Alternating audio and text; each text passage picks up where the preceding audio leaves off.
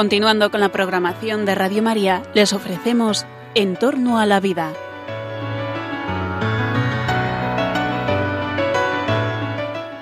Es un espacio dirigido por José Carlos Avellán y Jesús San Román.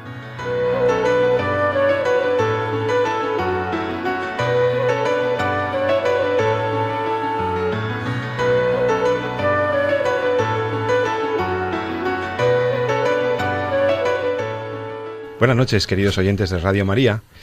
Os saluda José Carlos Avellán en el programa En torno a la vida. En torno a la vida vuelve después de estas vacaciones. Eh, no hemos dejado de estar con vosotros durante estas semanas de vacaciones, pero vuelve con, con novedades, con temas nuevos de la bioética, de la ética de las ciencias de la vida. Nos preguntamos en este programa cuáles serían los límites éticos de la investigación biomédica. Nos preguntamos en este programa qué pasa con las posibles amenazas que la ciencia, los avances científicos pudieran representar para la dignidad de la persona humana. Nos preguntamos cómo debe orientarse la ciencia para servir realmente a un progreso humano, para servir realmente al progreso de la sociedad. Cómo la ciencia en su desenvolvimiento, en su desarrollo, genera enormes esperanzas para todos nosotros, pero al mismo tiempo algunos avances nos generan un cierto vértigo, una perplejidad, una sensación de riesgo para los derechos humanos. Por eso, en este programa analizaremos críticamente, como venimos haciendo desde hace ya algunos años, el, el, sentido, la orientación que se está dando a esos avances en medicina y en investigación biomédica. Y mm, para ello, como siempre, vuelvo a saludar a mi querido compañero y amigo, el profesor doctor Jesús San Román, médico, profesor de bioética de la Universidad Rey Juan Carlos, profesor del máster de bioética de esta universidad. ¿Qué tal, Jesús? Eh, ¿Qué tal lleva septiembre y la vuelta al cole? Pues muy buenas tardes. Pues muy bien. La verdad es que bueno, a veces cuesta un poquito, pero luego la verdad es que uno ve, por lo menos en mi caso, la alegría de mis hijos pequeños al, volver al cole, que lo viven con una ilusión y la verdad es que es contagiosa, entonces, pues bueno, bien. Sí, la verdad es que para algunas familias el, el, regreso a la actividad cotidiana es complicada porque los horarios de los papás no, todavía no se pueden ajustar fácilmente a los de los niños que comienzan cole, pero una vez pasados estos días de ajustes, ¿verdad? Eh, pues bendita sea cierta cotidianidad y ciertas rutinas que ordenan nuestra vida y nos hacen sentirnos un poquito más ordenados y seguros. Bueno, Jesús, pues en el programa de Radio María que, que tú y yo venimos eh, desarrollando con tanto gusto y con tanto interés desde, pues prácticamente desde 2013, estaba repasando este verano cuáles habían sido los temas mm, que, que, habíamos tratado durante el curso pasado y sobre todo pensando en cuáles serían los temas de la bioética del inmediato futuro. O sea, cuál es eh, la vida humana, la investigación sobre la salud, cuáles serían los desarrollos eh, y, los progresos que presentan alguna necesidades de, pues eso, de reflexión o de análisis crítico. ¿Cuáles son los temas de la bioética para, para este inmediato futuro? Cuáles son los temas que además trataremos en este programa pormenorizadamente y con expertos. Sabéis que cada 14 días invitamos a alguna persona verdaderamente reputada, verdaderamente prestigiosa en ese área de las ciencias para asesorarnos, para iluminar nuestro juicio sobre estas cuestiones. Y mm, hoy simplemente vamos a ir anunciando, eh, a la luz de las noticias también que han salido en el mes de agosto sobre todo, pues vamos a ir anunciando cuáles serán los temas de nuestro programa. Por ejemplo, eh, yo hay cuatro temas que creo que, vamos a tener que ir tratando a lo largo de estos eh, próximos meses, seguramente, desde luego las próximas semanas, porque son temas que aunque alguna vez los hemos comentado aquí, eh, vuelven, vuelven recurrentemente porque hay interés en, determinados sectores sociales, sectores políticos y sectores científicos en que estos temas sigan para adelante. Y, tienen, pues eso, implicaciones morales o implicaciones éticas. Por ejemplo, eh, Jesús, yo creo que hay un tema que está en la discusión social y que está en, la, en el debate de la cafetería o en el debate con los vecinos o con los amigos eh, que es, desde luego, el tema de eh, cómo tratamos a los animales. Yo creo que el tema ecológico y el tema del animalismo y de la dignidad del animal va a estar presente en los próximos debates. Hay, mm, hay una mm, creciente, creciente movilización social contra el maltrato animal y eso lo celebramos, porque el maltrato animal es una cosa que no debe ocurrir Los animales tienen su dignidad. Los animales han de ser protegidos, han de ser respetados, no ya solo porque son criaturas y ya por eso y son seres vivos y merecen una protección y respeto, sino que verdaderamente son seres que necesitamos en el ecosistema y seres que con los que debemos relacionarnos de una manera ordenada y sostenible los seres humanos. Pero las preguntas están eh, planteadas en términos muy radicales. Mm, no se puede eh, en ningún caso eh, sacrificar un animal o un ser vivo no racional. Em, no se podría entonces seguir investigando con, con animales. Ratas, ratones son la base de la investigación biomédica hoy en día y algunos sectores radicales de esta ecología profunda pretenden que los laboratorios dejen de usar animales. Em, otra pregunta sería más de fondo, más antropológica, y la tendremos que tratar aquí, eh, la pregunta sobre la dignidad o igual dignidad en dignidad y derechos entre los seres vivos no racionales y el ser humano. ¿Tiene la misma dignidad un animal no racional, un animal que el ser humano? Y mm, podemos tratar en plano de igualdad de derechos eh, pues eh, a un mono o a un perro que a un ser humano? ¿Vale lo mismo un árbol o un microorganismo que un cetáceo o que un ser humano?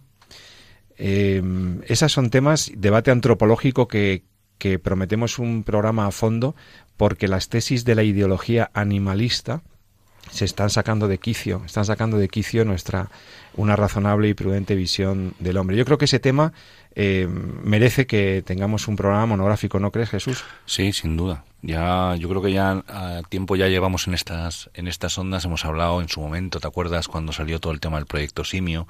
Proyecto eh, Gran Simio, sí, sí, Y lo hablamos desde estos micrófonos. Y efectivamente, no, efectivamente muchos de los temas que vamos a, que vas a mencionar ahora y que hemos visto como temas que objetivamente en los próximos meses o a lo largo de los próximos tiempos pues van a ser temas de debate. En el fondo, eh, lo podemos comentar después, tienen como una base común y es que muchas veces no acabamos de tener claro cuál es el concepto de lo que es la persona humana, de qué es lo que somos, qué es el hombre. ¿no? Y claro, cuando uno no sabe, decía un, un clínico muy amigo mío cuando yo era residente en un hospital, dice, el que no sabe lo que quiere no encuentra lo que busca. Entonces, en el fondo, cuando, cuando no sabes quién eres y dónde partes, pues al final cometes enormes errores en analizar tu entorno. Y eso tiene, igual si no sabemos, si no tenemos claro, si hemos olvidado, por los motivos que sean, ¿no? lo que es el hombre, pues es muy difícil que sepamos entender cómo el hombre se debe relacionar con, con el entorno. ¿no? Y está claro que en lo que es la visión de los animales, eh, y la visión del mundo creado, ¿no? Que también en esta radio hay un precioso programa, ¿no? Custodios de la creación. Sí, es verdad, en Radio María la tenéis. Pues si, no, si al final perdemos la perspectiva de cuál es el hombre y su relación con la creación, pues al final cometemos errores en, este campo, ¿no? Bien, ese será un tema, o sea, eh, que abordaremos y que va a estar en el debate de este curso, sin duda, sin duda. Eh, siguen ahí las posiciones eh, de carácter animalista radical que desconocen la diferencia en dignidad con el ser humano y eh, con buena intención porque lo que quieren es proteger a los animales de un maltrato o de un trato indebido, sin embargo a veces adoptan posiciones pues que hacen ver lo que dice el doctor San Román, que hemos perdido un poco la concepción de lo que es la persona humana. Relacionado con esto hay un segundo tema recurrente que, que, seguramente merecerá también algún programa en las próximas semanas que, y que tiene que ver también con nuestra pérdida de cuál es la identidad del hombre, cuál es la identidad del ser humano y por tanto cuál es la dignidad que nos corresponde reconocerle, que es el problema de la ideología de género, el género. Perdida de vista quién es la persona humana, cuáles son sus características esenciales como ser vivo, racional, libre y sexuado, eh, perdidas las características que nos definen ontológicamente, es muy fácil construir, o ha sido fácil no sé si fácil, pero ha sido exitoso, construir una antropología alternativa como representa la filosofía de género. Una visión del ser humano que diría que no hay nada en nosotros dado, no hay nada en nosotros hecho, mm, digamos, por naturaleza, no existe ninguna naturaleza humana, sino que más bien nosotros somos los que nos construimos a nosotros mismos, los que nos vamos haciendo. Y eso pasa también por la definición de la orientación sexual y la definición de nuestro ser sexuado como seres, pues eso, no sexuados, sino seres con género no seríamos hombres y mujeres, que tienen la, orientación sexual que sea o la, o la apetencia sexual que sea, sino que seríamos eh, personas con un género elegido por cada uno de nosotros. Esta trascendental visión, esta, esta visión va, digamos, a las atacando los fundamentos más eh, elementales de nuestra propia concepción de nosotros mismos, valga la redundancia, y, probablemente mina las bases conceptuales de la civilización occidental, que reconoce a la persona humana como una persona con, con una sexualidad, con una condición sexuada por naturaleza, con una naturaleza humana. Em, además eh, se, ha, se, ha, vendido como un ataque al homosexualismo o como una posición homófoba la de aquellos que defendemos que sí que hay una naturaleza humana, por más que las personas puedan tener una orientación sexual o les atraigan las personas de un sexo o de otro y por lo tanto estamos ante otra vez una pérdida del norte, una, una pérdida de una confusión eh, real respecto de quiénes somos. Las consecuencias son inmediatas, eh, la disforia de género o el, o el retroalimentar la confusión de, de, adolescentes, de jóvenes y hasta de niños, con un planteamiento pretendidamente abierto y tolerante, pero que en realidad desconoce lo que realmente somos. Se le anima al niño a que defina su orientación sexual sin ningún tipo de criterio y eso les hace todavía caer en una mayor confusión, la confusión de género. En realidad el género no existe, el género es una construcción conceptual y es una construcción eh, ideológica que reduce, y por eso es ideológica, nuestra visión mucho más amplia del hombre. Pero lo cierto y verdad es que la ideología de género Jesús sigue adelante y además tiene implicaciones bioéticas. Sí, tendremos que tocarla también en, su momento. Yo creo que es, es clave un poco diferenciar eh, lo que tú venías explicando. ¿no? Eh, en una dignidad, en, en, una sociedad en la que vaya por delante el respeto absoluto a todas las personas por el hecho de ser personas, independientemente de su orientación sexual. Que decir, no, el colectivo no nos da la dignidad, la dignidad la, tenemos nosotros por el hecho de ser individuos, ¿no? Eh, de ser personas pertenecer a la especie humana, ¿no? Y por tanto todos somos iguales en dignidad y derechos, ¿no? Pero una cosa es eh, es eso que, asumimos todos. Y otra cosa es el concepto de ideología de género, que traduce en una filosofía, una visión del hombre. Y esta es la clave, ¿no? Una visión del hombre en el cual, eh, pues, eh, lo que es ser hombre o ser mujer no está en su naturaleza, sino que es el resultado de la historia, de la cultura o de una elección. Entonces, esto es, hay que entenderlo así, es una ideología, es una filosofía. Es una concepción de la persona, una concepción del hombre en el mundo que nos rodea y por tanto tiene que enfocarse de otra forma. Y tendremos que hablar de ello y, tendremos que verlo en su momento. Es por tanto una visión teórica, es una, una pretensión teórica sobre el hombre que no tiene fundamento biológico ninguno, que ha sido refutada por, por biólogos humanos, por médicos y que mm, al final está dañando a la familia, está confundiendo a, adolescentes y a personas no tan adolescentes y que está haciendo muchísimo daño. Tendremos que, tendremos que tratar las implicaciones bioéticas que van desde la posibilidad de registrarse o de hacer transexualismo y por tanto el registro civil, em, porque trastoca las relaciones afectivas, porque desordena nuestra visión respecto de, de, esta, de la sexualidad y por lo tanto esta confusión tendremos que, que tendremos que abordarla porque tiene implicaciones también en nuestro programa, en la bioética. Bien, pero, pero fíjate que hay un nexo de unión entre el primero de los temas que habíamos visto, la visión del animal, ahora también es nuestra propia visión como seres sexuados o como seres con un género elegido, y aquí hay una, también hay una pérdida de la visión, de una visión correcta de las cosas, pero todavía hay un tercer tema que lamentablemente, por vía legislativa, por vía de, presión de ciertos eh, grupos o lobbies muy interesados en sacarlo adelante, que es la dignidad de la persona, pero en momentos finales de la vida.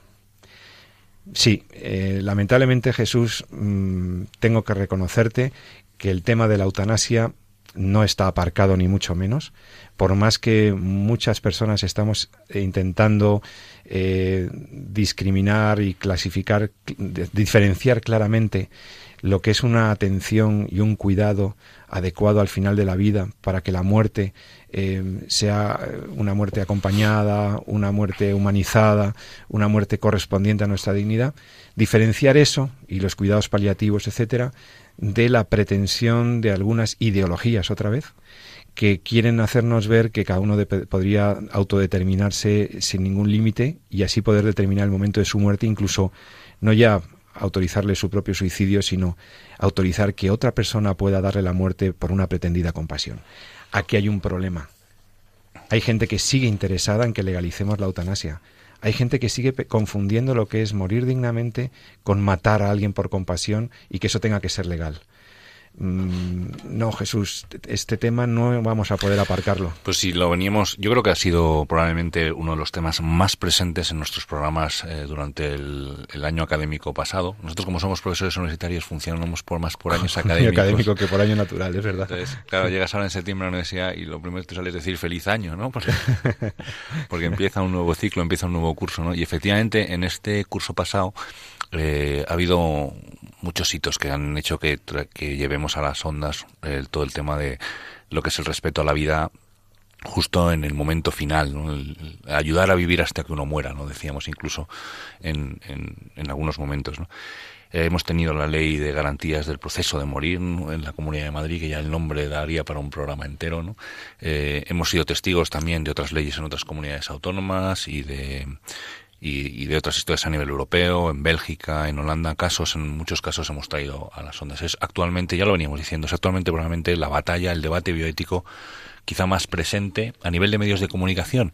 Probablemente hay otras luchas que luego podemos hablar que quizá no están tan presentes, no relacionada con la eugenesia, con el, inicio de la vida, no, porque son más tecnológicas, más complejas a veces de llevar a los medios de comunicación.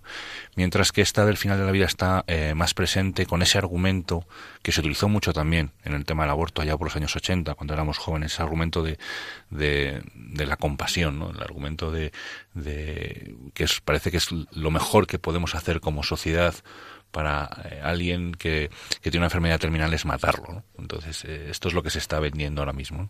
Cuando es muy duro, porque en el fondo eh, realmente es un fracaso social. Si no, no, tenemos nada que ofrecer, y lo único que podemos ofrecer a la gente es terminar con su vida.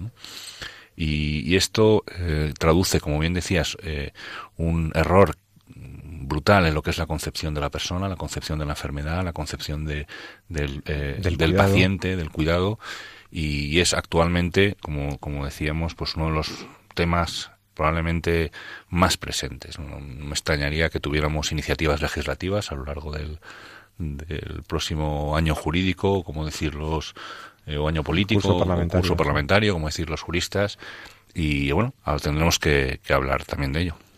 Sí, va a ser un debate en el que nos jugamos mucho. Nos, jugamos como sociedad occidental eh, revisar realmente qué significa, qué significa atender, cuidar, acompañar al final de la vida.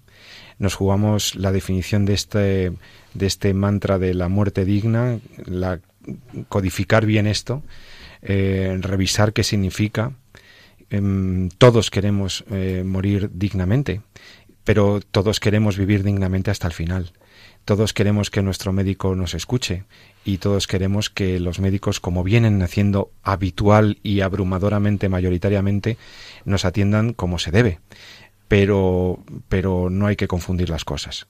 Ni la autonomía de la persona le legitima para decretar eh, el que su doctor le mate ante situaciones de sufrimiento, sin duda, pero eso no es no, no le legitima no sería ético en ningún caso. Al doctor le ponemos en una posición complicadísima desde el punto de vista ético y deontológico. Si la ley le pone ante el deber de practicar un acto eutanásico, esto violenta severamente al profesional sanitario en su conciencia o debería violentarle. ¿eh? Otra cosa es que haya algún sanitario que ya empiece a coquetear con la comprensión excesiva de la autonomía del paciente. Pero en todo caso está subyacente lo que tú decías que me parece todavía más importante que la autonomía. Y es el hecho de que una sociedad pueda llegar a considerar que vidas mm, sufrientes o vidas eh, depauperadas o vidas críticas con, con sufrimiento dejen de tener valor. Esto es lo que podría ser pernicioso, pensar que una vida muy dependiente o una vida eh, sufriente no tenga valor y que por lo tanto estemos legitimados para acabar con ella. Esto es el problema de la eutanasia. Subyace un argumento que ya no es autonomista, subyace un argumento que es eugenésico. De ahí a lo que comentabas, cada vez son más, y esto salía a la prensa precisamente este verano, ¿no? Cada vez son más los eh, actos eutanásicos, las, eh, las eutanasias en países donde está legalizada la eutanasia, como Holanda en la en la Comunidad Europea, donde la decisión la toma la propia sociedad en la persona del sistema en la persona del médico o en el sistema sanitario, incluso sin el propio consentimiento, del paciente. Los consentimientos presuntos, o sea, las eutanasias no voluntarias, esas me preocupan mucho. Claro. Y también las eutanasias a niños ya discapacitados. Se basa, como bien decías, eh, en, una visión de una vida que ya entendemos eh, o entienden algunos que ya no tiene sentido, no tiene valor y se hace. Y esto ojo, ¿no? Porque esto a veces eh, se cuela entre las grietas, ¿no? Entonces, eh, eh, a veces uno puede pensar que, la eutanasia, pues bueno, pues, pues, se puede debatir en un despacho y al final se decide si se hace o no, pero otras veces puede estar presente, aunque de, forma sutil, en algunas decisiones médicas. Y aunque uno parece que no se da cuenta, pero sí que puede estar tomando decisiones de eliminar tratamientos o no poner tratamientos que debería poner, con el objetivo de acelerar la muerte, etcétera, y ahí estamos también en una, en una forma de eutanasia. Entonces, eh, creo que es un, tema que va a estar eh, necesariamente en, la mesa de los profesionales sanitarios este año y creo que es y de las comisiones deontológicas de los colegios definir claramente eh, qué es eutanasia y qué no lo es y qué es lo que podemos qué es lo que merece el respeto a la dignidad de la persona y, qué es lo qué es lo que lo trasrede porque si no podemos estar haciendo cosas pensando, algunos profesionales médicos pueden estar haciendo cosas pensando que igual lo están haciendo bien o que esto es lo que se suele hacer o para qué esperar, vamos a acelerar un poquito cuando realmente lo que se está haciendo es una eutanasia. Si yo remito, si te interesa este problema de la eutanasia y de lo que es eutanasia y lo que no, hasta dónde podemos pedirle a un médico algo, qué es lo que puede y no debe hacer un médico. Hemos eh, tenido en este programa, en estas mismas ondas, a expertos en medicina paliativa, en medicina, eh, eh, pues eso, interna al final de la vida, etcétera. Hemos tenido juristas, filósofos y expertos en ética médica en el programa que tú puedes consultar en el podcast de Radio María. Porque, por ejemplo, a propósito, recuerdo, Jesús, que a propósito de la eh, aprobación en la Comunidad de Madrid de la ley de los cuidados en el proceso del morir, esta, esta ley autonómica dio, un, dio pie otra vez al debate de la eutanasia y al debate de lo que es eh, simplemente limitación del esfuerzo terapéutico. ¿no? Y sobre la limitación del esfuerzo terapéutico hicimos prácticamente un programa monográfico que nuestros eh, oyentes, si tienen curiosidad, pueden encontrar en el podcast de Radio María. Sabes que es muy fácil.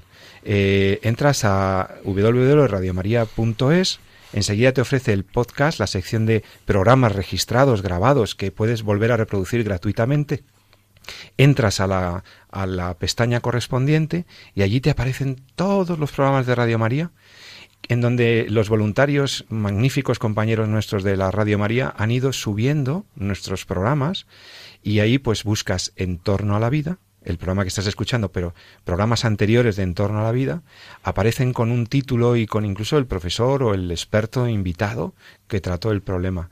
Y quiero recordar que hemos dedicado un par de programas o tres en, en el último año al problema de la eutanasia frente a la limitación del esfuerzo terapéutico. O sea, cuando tenemos que dejar de aplicar un tratamiento o cuando no conviene Sí, porque lo hemos vuelto a tocar con el caso de Charlie Gar estos últimos Con el caso de Charlie, ¿verdad? ¿Os acordáis aquel bebé británico que hemos visto, eh, que estuvimos tratando también este verano?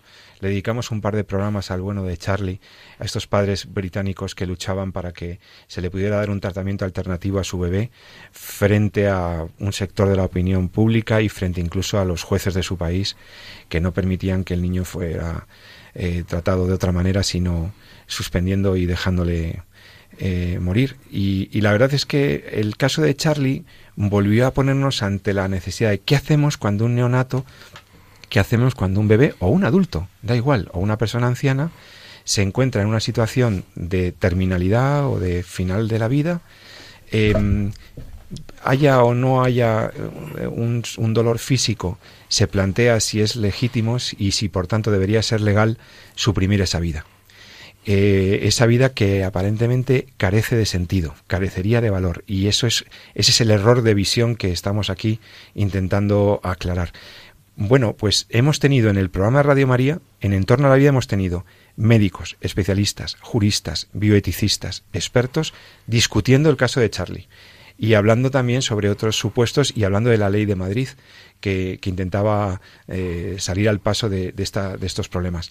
Bueno, pues ya sabes, en Entorno a la Vida, podcast y en el podcast de Radio María te lo descargas en los programas que quieras y los puedes volver a escuchar. Se escucha muy bien, se escucha fácil y encima es gratis. Así que nada, todo el que quiere, de verdad, yo es que este verano he estado repasando los programas, Jesús, y hay programas eh, muy interesantes gracias a los invitados que hemos conseguido reunir para la Radio María. Bueno, y también te digo y te recuerdo que en este programa tú también puedes participar. ¿Cómo puedes participar? Bueno, pues eh, puedes escribirnos un correo electrónico con tus sugerencias, tus comentarios, alguna pregunta o incluso algún tema o algún caso que tú quieras que tratemos y analicemos aquí en el programa. Puedes hacerlo escribiendo al correo electrónico en torno a la vida, todo junto se escribe en torno a la vida, arroba radiomaria.es. En torno a la vida, arroba radiomaria.es. Bueno, Jesús, hemos visto tres temas, tres temas que, hemos, que, que van a ser, sin duda, eh, áreas de trabajo para, para, la bioética y para la discusión también de la sociedad. Es muy importante que no permitamos que mm, este tema quede en manos de los científicos o de los políticos. O sea, aquí tenemos que participar la sociedad, aquí tiene que haber un debate social, aquí tenemos que suscitar la, la participación de expertos, gente que sabe de esto, también de los ciudadanos, o sea, hay que escuchar a la gente es que a veces los políticos parecen no escuchar a la gente. No es que ya no escuchan a las sociedades científicas o tal, es que no escuchan tampoco a los ciudadanos. Los ciudadanos están preocupados por lo que se hace en los laboratorios, por lo que se hace con los animales. Los padres de familia y, y, muchos ciudadanos de bien están preocupados por esto del género. Entonces, estas cosas no pueden quedar simplemente en un debate de grupos interesados. Sí, pero también recordemos que, la base del de la bioética no está precisamente en las políticas. Esto es, claro. muy, es muy importante. Si no, acabaríamos en el positivismo. ¿no? Totalmente.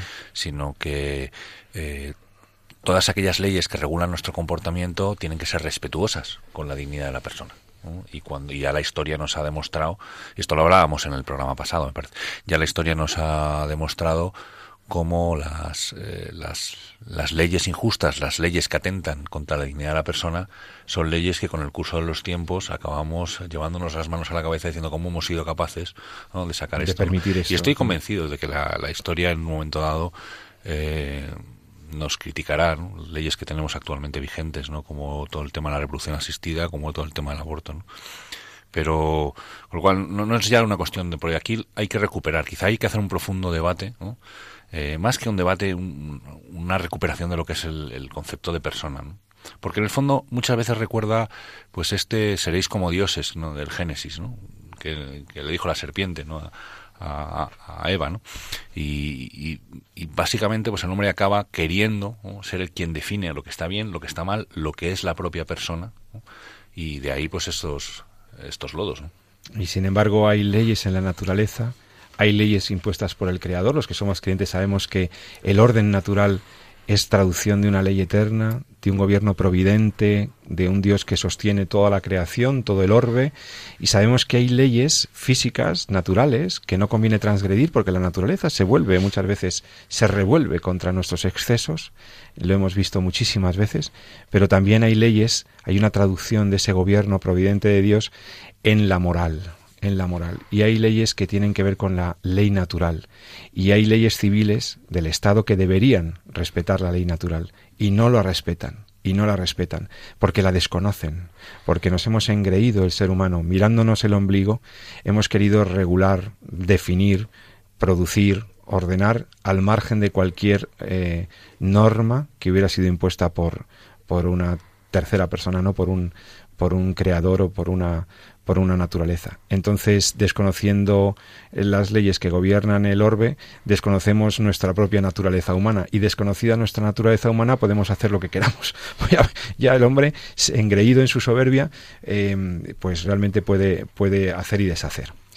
Bueno, em, el último tema que además creo que merecerá que yo quisiera que hoy le diéramos una vuelta más profunda el cuarto de los bloques que seguramente tendremos que profundizar, pero que hoy mismo vamos a tratar eh, a la vuelta del, pequeño descanso que solemos hacer en el programa, y que proponías tú mismo, Jesús, con mucho acierto cuando preparábamos este programa, es em, los límites, y podríamos decir el vértigo que genera desde el punto de vista moral algunos avances en genética, que ponen en manos de los investigadores las más eh, básicas y las más fundamentales estructuras del hombre. Em, eso que hemos hablado antes de la eugenesia que tú mencionabas, ahora tiene una traducción muy clara en la mm, actividad científica. Em, hemos eh, asistido a, una, a, grandes avances, por ejemplo, en reproducción asistida, las técnicas de reproducción asistida, eh, fecundación in vitro, eh, inseminación artificial, inyección intracitoplasmática de espermios, técnicas de clonación. Hemos visto que estas técnicas que se crean para ayudar a la fertilidad humana o para ayudar a los padres que tienen dificultades mm, para tener hijos, para concebir hijos de manera natural, estas técnicas se han ido perfeccionando y mm, aunque sus balances de éxito siguen siendo más o menos los mismos, eh, realmente eh, han introducido elementos que empiezan a ser eh, un poco preocupantes. Mm, por ejemplo, leíamos este verano los avances en lo que se llama secuenciación genómica, secuenciación genómica total de un ser humano sano, y esto significa, ahora lo va a explicar mejor que yo seguro el doctor Sanoman, pero para que ustedes vean la, la importancia que tiene, ahora podemos descifrar analizar, mm, ver con extremo detalle y secuenciar la estructura genética de, un ser humano, por ejemplo, de un embrión humano, y con eso, con, eh, al fin, a los fines de no de curarle de algo, sino de ver qué enfermedades podría tener, ver qué posibilidades tiene de desarrollar determinada em, enfermedad eh, genética, em, teóricamente se hace sobre individuos sanos, pero nos preocupa cómo se hace, a quién se descarta con estas técnicas,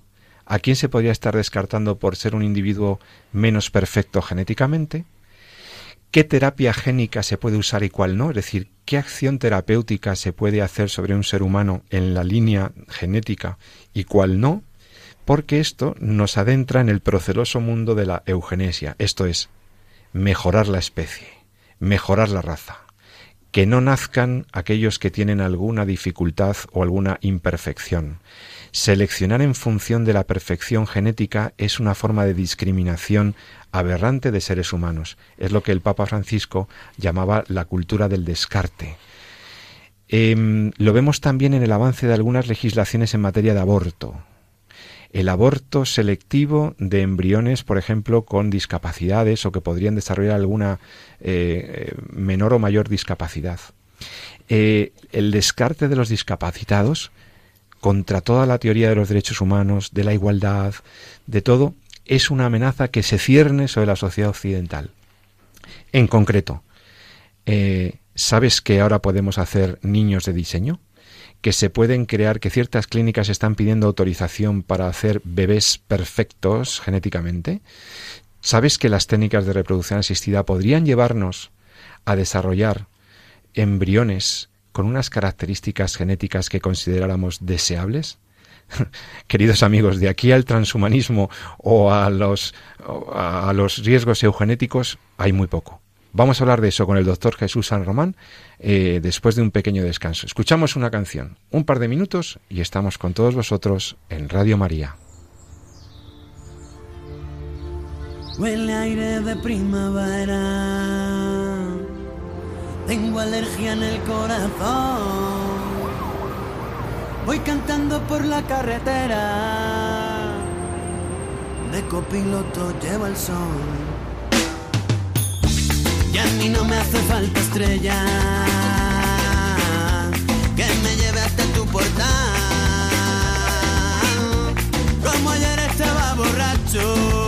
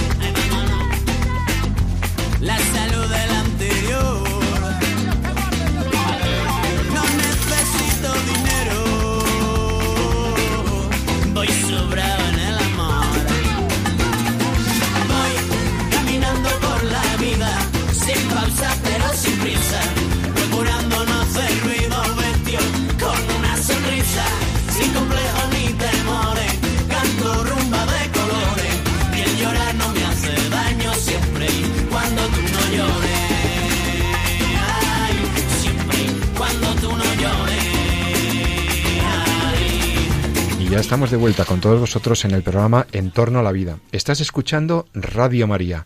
Radio María te propone una reflexión, te propone profundizar, te propone eh, ir al fondo de los problemas, no quedarte con la opinión dominante, con la opinión mm, muchas veces no argumentada eh, que aparece en otros medios de comunicación. Puedes aprovechar para leer sobre los temas que te sugerimos.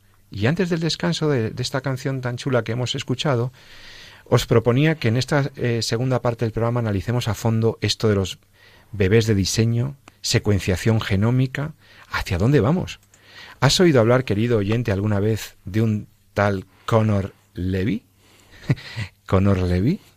Eh, Jesús San Román, profesor de la Universidad Rey Juan Carlos, profesor del máster en bioética de la Universidad Rey Juan Carlos. Usted, como experto, cuéntenos quién es Connor Levy y por qué quiere usted que hablemos de este niño. Bueno, no tanto de, de, de Connor, que en el fondo pues, es un chaval ideal, ¿no? Estupendo. Pobrecito, ¿no? claro que sí. Sí. Es Sí, un no, pretexto, yo- que tú ya me sí, entiendes. Yo creo la... eh, es, es, es- comentábamos antes de la pausa y lo hemos comentado mientras preparábamos el programa y esto tiempo a veces de verano, de que paseas por la playa y reflexionas un poco más sobre lo que has vivido a lo largo de, eh, del año. Y sí que está muy presente, pues hablamos del tema de la eutanasia, etcétera. Y comentaba un- unos minutos antes que hay otras que quizá no están presentes en los medios de comunicación porque salen noticias concretas, ¿no? Pero de cada noticia, en el fondo, eh, hay una base de una visión de la persona, hay una base de cómo estamos manejando precisamente la vulnerabilidad, la discapacidad, la enfermedad, cómo lo estamos haciendo como sociedad. Y eh, claro, te das cuenta que eh, en muchos aspectos en- de la vida y sobre todo de la genética, de la genómica, de esas herramientas cada vez más potentes y más extraordinarias que estamos teniendo que pueden hacer muchísimo bien y que hemos comentado alguna vez. Y pondremos algún ejemplo porque yo creo que también hay que ser positivo en un sentido de que el hombre es capaz de, de diseñar eh, nuevas herramientas eh, tecnológicas o médicas o científicas o terapéuticas que aumenten el arsenal terapéutico. Lo hemos hecho constantemente y hemos creado eh, un montón de, de herramientas o de capacidad o de medicación o tratamiento que tenemos para tratar el cáncer, el infarto. Hemos disminuido la letalidad de eh, una gran cantidad de enfermedades con aumentando nuestras nuestro arsenal terapéutico, pero sin embargo también son extraordinariamente eh, agresivas o pueden llegar a serlo con la persona si lo hacemos mal. Y esto también pasa en los hospitales. Quiere decir, si en un hospital utilizáramos mal todos los recursos terapéuticos que tenemos, la cirugía, el cateterismo, etcétera, podríamos hacer el trasplante, las UCIs, podríamos hacer mucho daño. Entonces, lo hacemos eh, bien basados en esos principios que tenemos los médicos del tratamiento y de respeto a la dignidad de la persona y, a la, y al enfermo. ¿no? Pero esto no está tan presente precisamente en el inicio de la vida, ¿no? en, la- en las técnicas genómicas que están apareciendo, precisamente por lo que quizá por lo que decíamos antes de, de que hemos perdido ese respeto, al- no tenemos claro ese concepto de lo que es persona, ¿no? y que lo somos desde el inicio de, de nuestra existencia, que es en el momento de la concepción, hasta que morimos eh, mediante una muerte natural. Y claro, al principio de la vida esto queda eh, muy patente. Entonces, eh, hay muchas cosas que están saliendo, que están desarrollándose en relación a la genómica y algunas de ellas se están aplicando clarísimamente con una ideología que es lo que llamamos eugenésica. Es decir, eh, utilizar esas esas herramientas ¿no? con las cuales podemos manipular la genética específicamente para el perfeccionamiento de la especie humana. Lo cual implica eh, pues mejorar en la medida de lo posible al sano y descartar al enfermo. Y esto eh, puede parecer una cosa tipo película, ciencia ficción, pero se está haciendo ya. Se está haciendo. Yo me acuerdo de la película esta de Gattaca, Sí, de. Ethan Hawke y Sí. Uma Thurman, que, Sí, sí, sí, en la que se plantea un escenario no tan, ya no tan de ciencia ficción, en la que un embriólogo, un técnico, les ofrece a unos padres eh, que su próximo hijo tenga unas características concretas Bueno, más mucho ya. La película que la que la haya visto, yo la vi de joven o de más joven. más joven. San Román. Es una película en la que ya estás en una sociedad en la que conviven. Eh, seres de diseño que- con de seres de la con- aleatoriedad, ¿no? Exactamente, Mm, con hijos que han nacido biológicamente por una vida normal. Y hay una, incluso hay una ley de no discriminación, etcétera, hacia aquel que es biológicamente natural o, o ha nacido de forma natural y por tanto está sujeto a esa aleatoriedad. Y, y las empresas están obligadas a no discriminarles. Es una película muy, muy interesante. ¿no? Sí, sí. Eh, pero en el fondo viene a decir eso, es decir, cada vez somos más, somos más capaces de identificar el, el genoma ¿no? y, y la posibilidad, ya no la, la- el hecho de tener un gen que nos, que nos vaya a poner enfermos o tener alguna enfermedad genética, sino incluso la probabilidad de ponerse enfermos en el futuro, porque hay genes que se relacionan con la predisposición a determinadas enfermedades. Y claro, el- el- la tentación, el riesgo a querer, man- de querer manipular eso es muy importante, es muy alto. ¿no? Bueno, pero entonces, ¿quién es hablábamos de Levy? Connor Levy. Claro. Connor Levy pues es, es un niño que ha nacido por fecundación in vitro. Hay, vamos a- hay que entender que las técnicas de fecundación in vitro, que también hemos hablado aquí en algunos programas, son técnicas que tienen eh, una eficiencia muy baja. ¿no? Mm. Muy baja, por ejemplo. Eh, desgraciadamente, o sea, y aquí la agresividad contra el principio de la vida es enorme, ¿no? El- según los datos, eh, y lo digo un poquito de memoria, pero según el, el registro de la Sociedad Española de Fertilidad, que es donde se recogen pues todas las, Las estadísticas estadísticas de- de- se recoge anualmente por ley, ¿no? De todas las eh, técnicas que de la reproducción asistida que se han hecho en España y cuáles han sido sus resultados, etcétera. Eh, bueno, pues a veces las cosas se, se plantean se orientan desde el punto de vista de mujeres que se han sometido a fecundación in vitro y cuántos eh, hijos vivos han nacido, cuántas gestaciones ha habido, etcétera.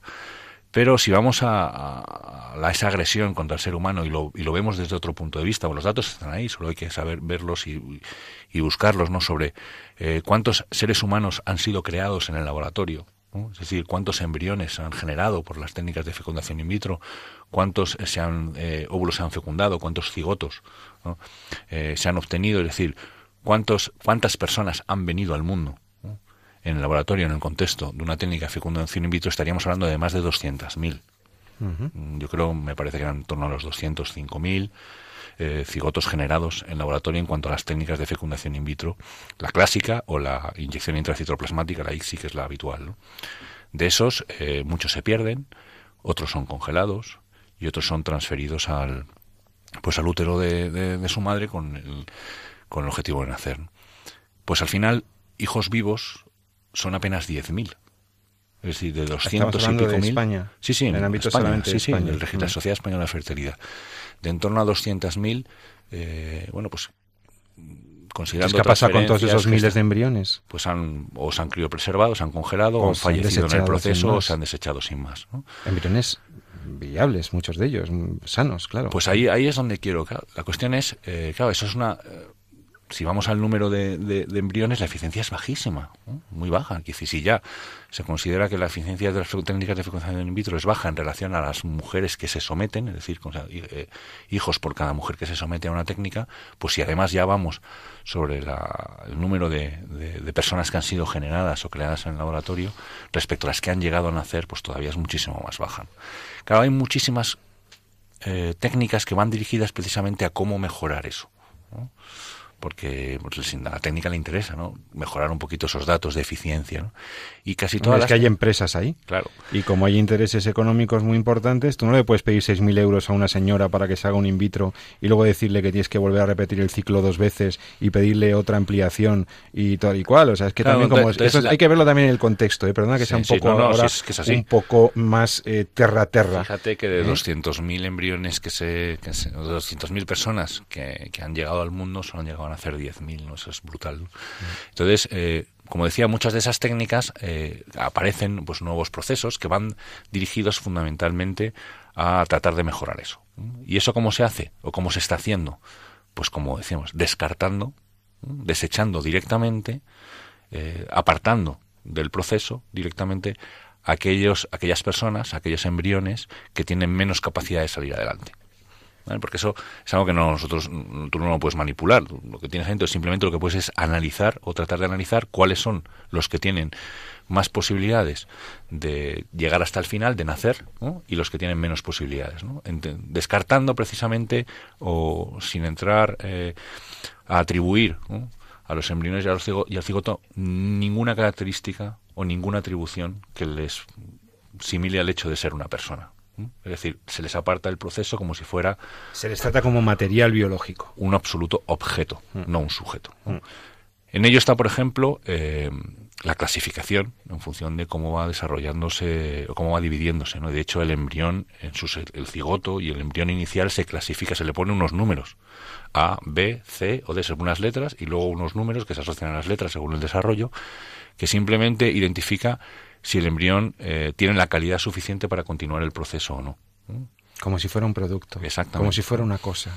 Eso es una cuestión. La otra es la que comentabas tú, la secuenciación, lo que llamamos la, la secuenciación de nueva generación. La secuenciación de nueva generación es un barrido genómico, ¿no? es decir, un análisis, del, se coge una célula y se hace un análisis del, del código genético ¿eh? con el objetivo de identificar si hay algún gen eh, bueno que pueda estar más o menos afectado o que más que realmente se hace de la perspectiva del sano, es decir, para identificar el que tenga el mejor código genético. Ah, o sea, se hace una especie de mapeo, una especie Exacto. de visión, lo has dicho, un barrido, ¿no? Un no es tanto como el diagnóstico genético preimplantacional, aunque se podría parecer. El diagnóstico genético preimplantacional es, una, es, es similar, lo, que- lo que pasa es que ahí en concreto se busca la presencia de una enfermedad concreta. ¿no? Sí, que a lo mejor estaba en la madre o en los, ante- en los ancestros del... Exacto, entonces al que el que tiene la enfermedad se le desecha ¿no? y al, que no la tiene, el sanote, ¿no? se, le, se le continúa. ¿no? Perdona, Continúa Jesús, y alguna vez en estos mismos micrófonos tú has aclarado que a veces también se descarta no aquel que presenta, que presentando la alteración genética no sabemos si desarrollará o no la enfermedad, Sí, ni el grado en que la desarrollará, simplemente tiene una la- aparente claro. proclividad a ello. pero- Depende de la enfermedad que estés buscando, Claro. efectivamente. ¿no? Entonces, hay enfermedades que son aparecen con el tiempo, tardan un tiempo en desarrollar, otras están claramente presentes desde el momento en que aparece la mutación, etcétera. ¿no? Pero la secuencia, la secuencia nueva generación, aquí lo que estamos buscando es simplemente hacer un análisis y decir, bueno, pues de todos estos que tenemos, el, el que tiene el mejor código genético es este, el más perfecto de todos los que hemos encontrado, aunque los demás estén sanos también. Sencillamente el que desde nuestra concepción o desde nuestro análisis es que está- el que está mejor posicionado, ese es el que seleccionamos y, es, y con ese es con el cual continuamos el proceso. El resto o lo criopreservamos o directamente los desechamos en función de la de pues de los defectos que tengan, etcétera. ¿no? Y, eh, y eso es esa es la idea o es ese concepto nace del querer mejorar los resultados de la implantación. Entonces, eh, Conor Levy eh, salió en la prensa hace ya tiempo, porque esto estamos hablando del, del 2013-14, ¿no? que fue cuando se llevó al Congreso de la el Congreso Mundial de Reproducción Asistida, me parece que fue, pues, creo que es británico de Oxford, ahora mismo no, no recuerdo, pero sí que fue un niño que nació mediante esta secuenciación. Es decir, lo que se hizo este análisis, fundamentalmente, para eh, bueno, tratar de encontrar al niño con mejor. Había algunas cuestiones. Era una madre que tenía dificultades, que había hecho varios intentos, que no había, que no había salido, que no habían terminado en éxito de técnicas de reproducción asistida. Y entonces se hizo este proceso para tratar de, de mejorar precisamente la eficiencia de la técnica. Nació Connor, un niño precioso, un niño estupendo. eh, y, pero algunos de los hermanos de Connor, como en todos los procesos de fecundación asistida, quedaron en, eh, en la picota, no llegaron a nacer. Entonces, Claro, esto en el fondo lo que traduce eh, es precisamente una visión de la persona, que es lo que a mí me- realmente me, me- me preocupa, ¿no? Y es la, la visión de, de- de- de que la, enfermedad eh, no es algo, no solamente es algo contra lo que hay que luchar, que luchamos los médicos, sino que es algo que determina si tú eres, eh, si tú eres Más valioso vivir o no. menos, sí. Entonces ahí es donde cruzamos una línea roja. ¿no? Evidentemente, la enfermedad no es deseable, el dolor no es deseable, la discapacidad no es deseable, es algo que tenemos tratar de, de- evitar y los médicos nos formamos para eso. ¿no? Pero la persona enferma es la persona a la que más tenemos que cuidar, no es a la que tenemos que descartar. Esa es la diferencia. ¿no? Claro, claro. Oye, Jesús, ha quedado claro. Entonces, esto de los bebés de diseño será un tema que seguiremos viendo salir porque por eso, porque hay unos intereses en que se perfeccione la técnica y hay una ideología de fondo, como tú bien dices, claramente eh, eugenésica. Pero también tenías una noticia eh, positiva del avance de la genómica y de la y del tratamiento y de la posible terapia de una enfermedad gravísima como es la leucemia. Sí, por eso decía que muchas veces eh, no es tanto las... eh, hay técnicas que son malas en sí, intrínsecamente perversas. ¿no? Eh, por ejemplo, pues esto que comentábamos. ¿no? Decir, cuando un niño es traído al mundo en, en, en un laboratorio, la situación de injusticia que se crea es tal que luego ya es muy difícil de solucionar. ¿no? Decir, ¿qué hacemos con los embriones sobrantes? Que será otro de los temas que, que habrá que ver, y probablemente no sé si este año o el que viene, pero en breve el tema saldrá a la palestra, ¿no? Porque, claro, fíjate, ¿no? De 200 eh, 200.000 eh, personas que se han generado en un laboratorio, han llegado a nacer 10.000, muchos de ellos han sido están criopreservados, ¿no? muchos de los que no han llegado a O sea, nacer. que hay 200.000 al año que están ahí. No, no eh, todos son los que están eh, criopreservados, pues la verdad es que no te sabría decir ahora mismo eh, cuántos hay, pero pueden, no sé, pueden ser en torno a los de todos esos 200.000 igual pues 50.000, no lo sabría decir, pero por ahí, ¿no? Deberían ser los que han, han acabado que están en el limbo de la, de la congelación, allí sin saber qué va a pasar con ellos. Son niños que están congelados. Qué barbaridad. Claro, entonces, eh, pues esto por el tiempo van, eh, van acumulándose, van acumulándose y claro, uno de los grandes errores que podemos cometer, otro más, ¿no? Como sociedad es, y ya se está haciendo, es coger algunos de ellos y dedicarse a investigar con ellos, con técnicas nuevas, a ver qué pasa, ¿no? Esto se ha hecho en Estados Unidos, se ha hecho en China, como son, eh, algunos no son viables o no son, van dirigidos directamente después a continuar sobre las técnicas de- o tienen el objetivo final de llegar a nacer, sino que están ahí congelados y acaban siendo donados por los padres biológicos para, Para la investigación. para la investigación. Bueno, pues entonces, mm, entonces los, los utilizamos pues como de, de bancos de pruebas, ¿no? Para jugar con técnicas, para ver qué hacer, etcétera, ¿no? En fin, una, una gran tragedia, ¿no? Pero a veces no, a veces las cosas las llegamos a, a hacer bien incluso. Esto es El ser humano es capaz de lo mejor y de lo peor. Sí, y esto lo es afortunadamente es lo más frecuente. Yo me gusta ser positivo, ¿no? Claro Yo creo que que, que- que lo que hemos hecho pues con, con esa capacidad que tenemos de manejar la naturaleza y de tratar de luchar contra la enfermedad hemos conseguido grandes éxitos, ¿no? Hemos hablado de técnicas de edición genómica en este programa de los peligros que tiene, pero una de las ventajas que tiene es que somos también capaces de, o en el fondo somos capaces de manipular células y, de, y de manipular el, el- el El genoma de la célula, de- que es lo que hace que la célula funcione en una determinada manera. ¿no? Entonces, claro, si eso lo enfocamos bien y en lugar de manipular el inicio de la vida humana o dedicarnos a manipular los embriones, lo que hacemos es eh, eh, enseñar a nuestras células, algún tipo concreto de nuestras células, ahora diremos un poquito cuáles, para luchar contra determinadas enfermedades, entonces estamos haciendo un gran avance. ¿no?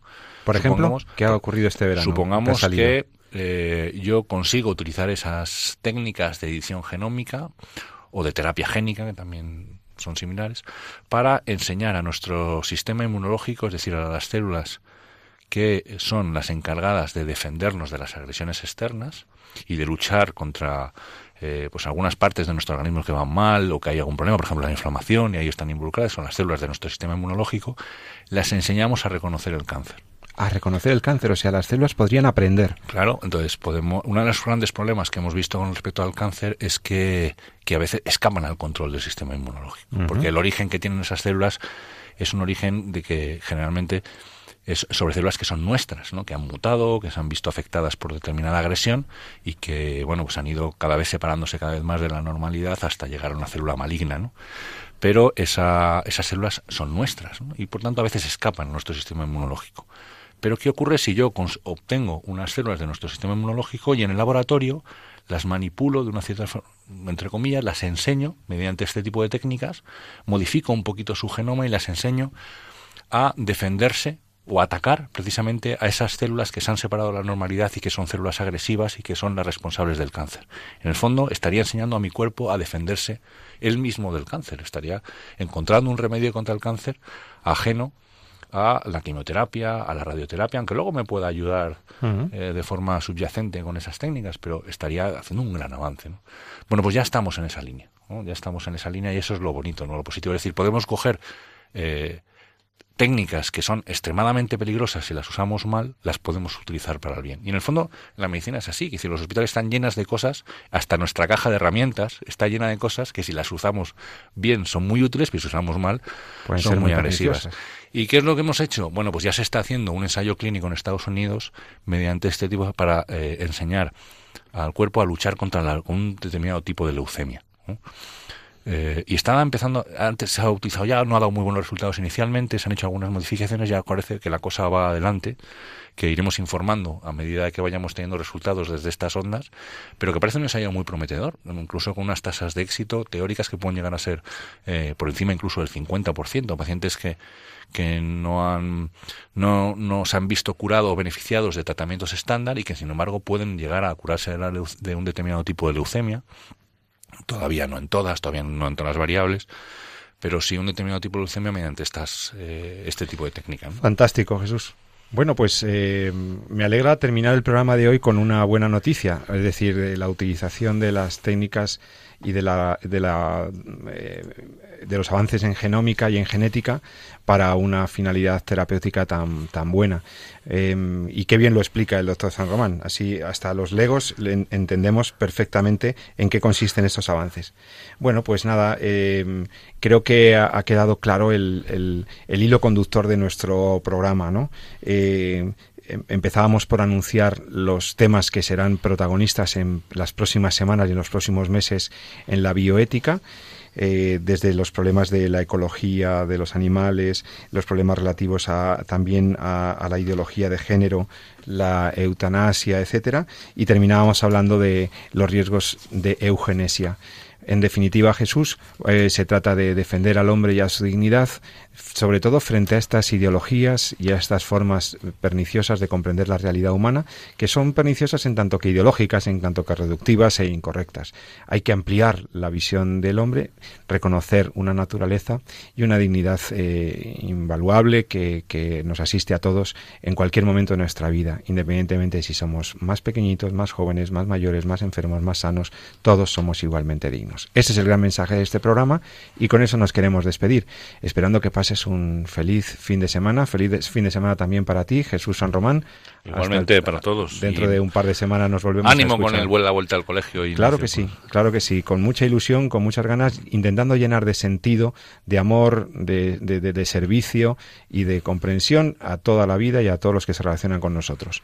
Así pues, eh, sigue con nosotros dentro de 14 días, sigue escuchando Radio María, vienen programas estupendos en la programación de Radio María y si quieres eh, estaremos contigo en un par de semanas. Hasta entonces, no lo olvides, ama la vida y defiéndela. Muy buenas noches.